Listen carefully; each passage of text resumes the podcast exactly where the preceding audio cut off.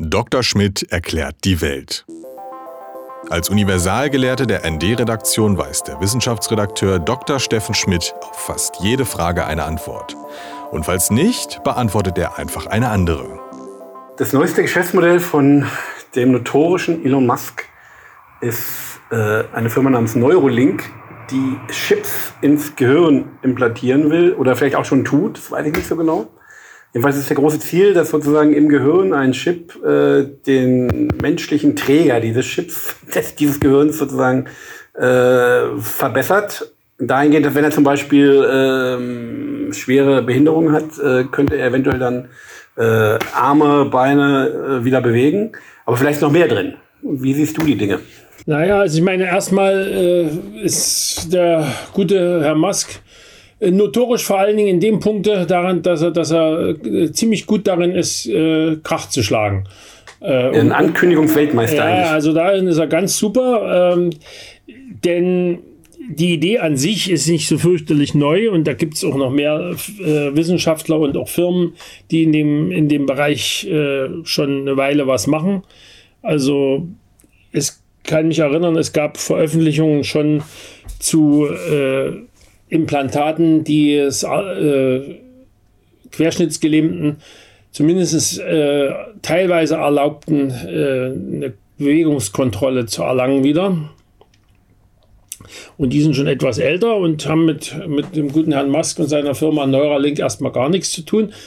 Äh, wobei Musk natürlich den, den, den Punkt für sich hat, dass er mit zwei Sachen, äh, wo andere ziemlich gehangen haben, auch richtig große richtig gehangen haben, ziemlich schnell, ziemlich gut äh, zu Erfolgen kam, nämlich mit seiner Raketenfirma SpaceX, wo er ja doch äh, einen Großteil der, der äh, staatlich geförderten äh, Raketenhersteller ziemlich erbarmungslos abgehängt hat und das, äh, ähnlich, ähnlich hat er ja auch die weltweite Autoindustrie ziemlich düpiert mit seiner Firma Tesla das, äh, das sind sozusagen die Vorschusslorbeeren wahrscheinlich, aufgrund derer er wahrscheinlich auch immer wieder äh, Investoren findet, die dann, wenn er eine neue Idee aufbläst, da, da einzusteigen. Er hat eigentlich auch schon andere Ideen äh, erst aufgeblasen und dann wieder fallen gelassen. Also diese hübsche Rohrpost für Personen.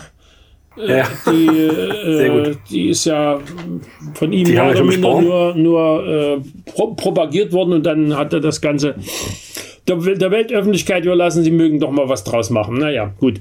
Ein Geistesblitz am Rande. Ja, der Blitz war ja nicht ganz von ihm alleine. Die Idee an sich, sowohl die Idee Rohrpost ist natürlich viel älter und die Idee, äh, den elektrischen Antrieb in so ein Ding zu machen, gab es schon auch mal in der Schweiz, aber ist dort auch aus Kostengründen wieder fallen gelassen worden. Aber äh, nee, aber um auf die Implantate zurückzukommen, die Idee, äh, direkt was an die Nerven anzukoppeln, wenn irgendeine Körperfunktion eben tatsächlich nicht mehr funktioniert, die ist ja schon ziemlich alt. Also äh, das älteste, was ich kenne, ist, sind die sogenannten Cochlea-Implantate. Die Cochlea ist, ist das äh, Mediziner äh, chinesisch für die Hörschnecke. Das ist also der Teil vom Ohr, der gewissermaßen das Mikrofon, die, die, die, die Mikrofonspule ist, wenn man so will, vom Ohr. Wobei die Sache ein bisschen komplizierter ist als bei einer Mikrofonspule. Aber geschenkt, äh, wenn, der, wenn dieser ganze Innenohrteil kaputt ist, was bei manchen Leuten äh, durch entweder durch Unfälle oder schon von Geburt an der Fall ist, äh, dann gibt es äh, die Möglichkeit, wenn der Hörnerv intakt ist, dort an der Schnecke, beziehungsweise auch im, im Hirnstamm, also noch weiter, nä noch näher dran am, an, am einem eigentlichen Gehirn, äh, einen Chip einzubringen, der dort die, die Zellen also beziehungsweise die Nervenfasern anregt, die sonst äh, das Hörsignal verarbeiten. Und äh, solche Sachen, also das erste, mit, mit dem, wo das direkt am, am, an der Hörschnecke eingebaut ist, das gibt es praktisch seit, seit, denke ich mal, seit, seit den 80er Jahren. Und die Variante mit dem Hirnstamm seit Ende der 90er Jahre. Insofern gibt es die Idee und auch die Ausführung durchaus schon. Komplizierter ist es eben, wenn, wenn, wenn bei Querschnittslähmung die gesamte Verbindung zwischen dem Gehirn und dem Rest des Körpers äh, abgerissen ist. Oh, weil es hat, es gab ja schon mal einen Mediziner, der hatte die, die hoch, hochgradig schräge Idee, man, man könnte doch statt, äh, wenn, wenn irgendjemand sehr krank ist und mehrere Organe versagen, könnte man sich doch das einfacher machen, statt mehrere Organe zu transplantieren, einfach, einfach den, den vorhandenen intakten Kopf auf einen intakten Körper ohne, ohne intakten Kopf raufzusetzen. Äh, das hat zwar zu etlichen Veröffentlichungen äh, recht sensationeller Art geführt, aber soweit ich weiß, äh, bislang zu keinem Ergebnis, was eben unter anderem damit zusammenhängt, dass das Rückenmark, was bei solcher Querschnittslähmung ja beschädigt ist, und was bei so einer Kopftransplantation ja dann auch verbunden werden müsste, äh, ein, ein, doch extrem hoch hochgradig komplexes äh, Kabel ist, wenn ich es mal äh, mit das technischen vergleiche, ist es eben mit so vielen Millionen äh, Adern, dass das äh, sauber zusammenzuflicken bislang noch alle Chirurgie überfordert hat. Insofern Aber jetzt die Musk ja. ist, ist die, die Idee von Musk natürlich schon interessant. Man könnte natürlich äh, das Ganze äh, dann überbrücken, indem man gewissermaßen einerseits aus dem Gehirn die Anregungssignale zieht und andererseits an dem jeweiligen Muskelteilen die, die äh, entsprechenden Signale, die sonst übers Rückenmark und, und, und seine Verlängerungen in die Gliedmaßen gekommen wären, dort äh, direkt an die Muskeln weitergibt. Aber das ist natürlich eine steuerungstechnisch auch eine ziemlich aufwendige Sache. Also es, also wenn das jetzt aber ein Chip ist, ein Chip sein soll, ja, dann äh, sind dann mehrere möglich. So. Wie, aber wie kriegt der Strom? Wo kriegt der den Strom her? Ja, das ist dann auch eine interessante Frage. Bei den Cochlea-Implantaten haben sie es ganz einfach gemacht. Das, da, da das Mikrofon wie beim Hörgerät außen ist, ist die Stromversorgung auch außen und wird dann über Aha. entsprechende äh, Induktionsspulen nach innen gebracht. Das dürfte bei, bei der Variante ähm, Querschnittslähmung etc. Äh, ein bisschen schwieriger sein, aber inzwischen gibt es ja auch schon äh, einige ganz gute Ideen, wo auch einige wahrscheinlich sogar schon äh, zumindest im Labormaßstab realisierbar sind, die Körperwärme als Energiequelle zu nutzen. Aha. Also da wird es schon sicherlich Möglichkeiten geben, aber das Ganze ist, ist ziemlich äh, komplex, finde ich. Also äh, es, wie gesagt, es gab Versuche mit Querschnittslähmung, die Leute wieder einmal einigermaßen beweglich zu machen. Es gab sogar mal eine Veröffentlichung, die ist, ich glaube, voriges Jahr gewesen. Da hat man es sogar geschafft, mit, einer solchen, mit einem solchen Implantat und einer entsprechenden Computersteuerung äh, eine Armprothese zum Schreiben zu bringen.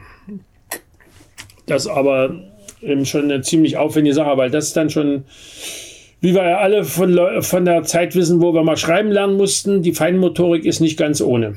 Und wenn man das dann als Erwachsener nochmal neu macht, äh, wird es wahrscheinlich noch schwieriger. Andererseits, wenn man es schon mal gekonnt hat, äh, hat man die Signale ja im Gehirn vorhanden. Es muss nur der Computer der dann die Handprothese steuert, äh, das entsprechend brauchbar umsetzen. Aber es gibt doch auch Leute, die haben sich äh, unter die Haut so einen Chip implantiert lassen und können damit an der Kasse zahlen. Ja, gut, das hat aber nun. Und, äh, ein, ist das, was ist das dann? Ja, was ist das dann? Das ist dann ganz einfach äh, statt Handy oder, oder äh, Smartwatch oder oder Karte bezahlen. Ich meine, das ist jetzt erstmal, da ist technisch nichts weiter dabei. Das, das größte Problem dabei ist, es ist so zu implantieren, dass man sich dabei nicht jetzt irgendwelche Infektionen mit implantiert oder äh, irgendwelche Abstoßungsreaktionen auf das Metall oder so. Also da ist jetzt. Das braucht auch keinen Strom. Das kriegt den Strom jetzt. Äh, das kriegt den Strom beim Ablesen, ja. Also die Karte hat ja auch keinen Strom, die, die, mit der man bezahlt.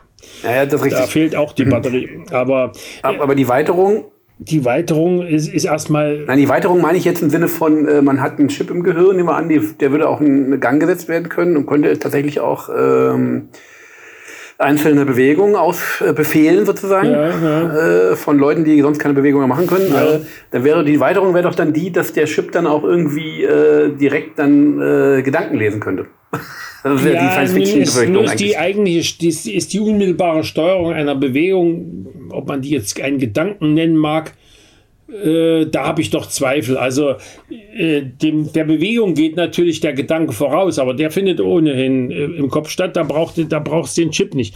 Das Elend der Leute mit irgendwelchen Querschnittslähmungen oder anderen schweren äh, Defekten äh, ist ja, dass sie äh, etwas wollen können, aber sie können es nicht machen. Ja? Und das, das wäre dann sozusagen der, der, der, der positive Gewinn an der ganzen Geschichte dass, dass eben genau das geht. Also mit den Gedanken sieht die Sache komplizierter aus. Also da gibt es ja auch schon Ideen, äh, die die Hirn, Hirn, Hirnsignale, die man bei, bei, bei sogenannter funktioneller MRT, also es gibt ja so eine MRT, wurde mit entsprechenden äh, Stoffen, die du dem äh, Patienten vorher injizierst, äh, auch äh, die Aktivität äh, im Gehirn bei bestimmten Ak Sachen, äh, die man gerade macht, äh, messen kann.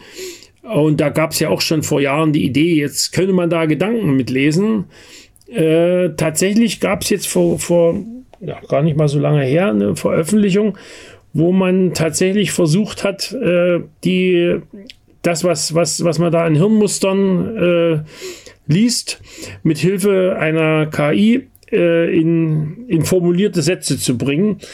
Allerdings, hm, also es, es gab so Teiltreffer. Also von dem, was der Mensch wirklich gedacht hat und dem, was das Ding dann aussprach, die, die stimmten manchmal in der Richtung überein, aber also praktisch nie in, in, in, der, in der Wortwahl und äh, auch öfters mal nicht, nicht überhaupt. Mhm. Aber wäre die dystopische Vorstufe zu dieser Gedankenlesung, das Gedankenlesen können, damit auch Gedankenkontrolle irgendwie, äh, was als weitere Steigerung, wäre die dystopische Vorstufe nicht, äh, dass sozusagen äh, jemand dann, wenn man äh, so einen Chip im sozusagen Kopf hat, der ferngesteuerte Mensch. Anders, ja, dass jemand anders sozusagen die Kontrolle übernimmt und dann gegen deinem eigenen Willen musst du los, loslaufen wohin oder irgendwelche Sachen ausführen? Ja, das ist. Ist sowas denkbar? Was meinst du? Also denkbar ist ja gar vieles. Was wahrscheinlich ist, ist die nächste Frage. Also denk, dass es denkbar ist, weiß, sieht man ja daran, dass äh, schon der ein oder andere Science-Fiction-Autor schon in grauer Vorzeit geschrieben hat. Also ich kann mich erinnern, selbst in oh Gott, das waren 16 Jahren, in der DDR gab es mal einen, einen Science-Fiction-Roman, äh, Titanus hieß der, glaube ich. Da reisten die Menschen, irgendeine menschliche Expedition auf einen Planeten, der äh, von einer Elite kontrolliert worden ist, die quasi den gesamten Rest der Bevölkerung tatsächlich so über irgendein Implantat fernsteuerte. Also eine Art elektronische Versklavung. Ja, also aber das ist, äh, die elektronische Versklavung wird wahrscheinlich schwierig sein, so, so wie es ja bislang auch glücklicherweise aus den Ideen der schönen neuen Welt von Huxley noch nichts geworden ist. Sozusagen einer genet genet genetischen äh, Prädisposition der verschiedenen Klassen und Schichten. Ja. ja, aber die Somatisierung ist ja auf abstrakte Art äh, durchaus, also teilweise greift die ja. Ja, teilweise, sehr teilweise. Also bei Drogennehmern oder aber auch bei äh, Dauer-Handy-Ablesern sozusagen. Ja gut, also äh, dass der Mensch äh, immer schon bereit war, äh, die größten Dummheiten zu machen, egal wie, wie, wie schlecht sie ihm bekommen, das, das sieht man an der langjährigen Erfahrung mit Sucht aller Art. Ja, das ist äh, keine Frage, aber. Aber wie auch immer, äh, interessant ist es trotzdem, weil, weil es gibt natürlich eine ganze Menge Sachen. Also Prothesen zum Beispiel besser zu machen und besser steuerbar zu machen, das wäre natürlich schon ein Renner. Also. Und wer hat gesagt, der Mensch ist ein Prothesengott? Ist das Freud gewesen oder wer war das? Fällt dir das ein? Nee, das fällt mir nicht ein. Der Mensch ist ein Prothesengott. Kurz mal nachlesen. Müsste man mal nachschauen. Aber wie auch immer, die, die, die Idee, dass wir die Idee, die dahinter steckt, ist natürlich eine, die aus der Aufklärung stammt, die ein gewisses Problem aufwirft, dass die Menschen sozusagen als Maschine zu verstehen, bei dem man einfach beliebige Teile als Ersatzteil produzieren und einsetzen könne und dann wird wieder alles gut. Ich glaube, das äh, ist eine etwas unterkomplexe Denkweise, aber auch das ist nichts Neues. ND Journalismus von links.